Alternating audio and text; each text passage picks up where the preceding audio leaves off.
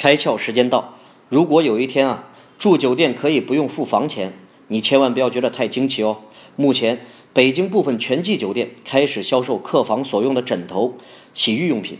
开元酒店呢，也在努力将客房化身为消费者的床品体验馆，而丽枫酒店则开启了酒店的 O2O 模式，客人可以以低价选择购买包括高端品牌专属定制级高质产品，比如慕斯床垫。博涛酒店则表示，我们的核心业务虽然是酒店，但已从酒店拓展到了体验消费这样一个领域。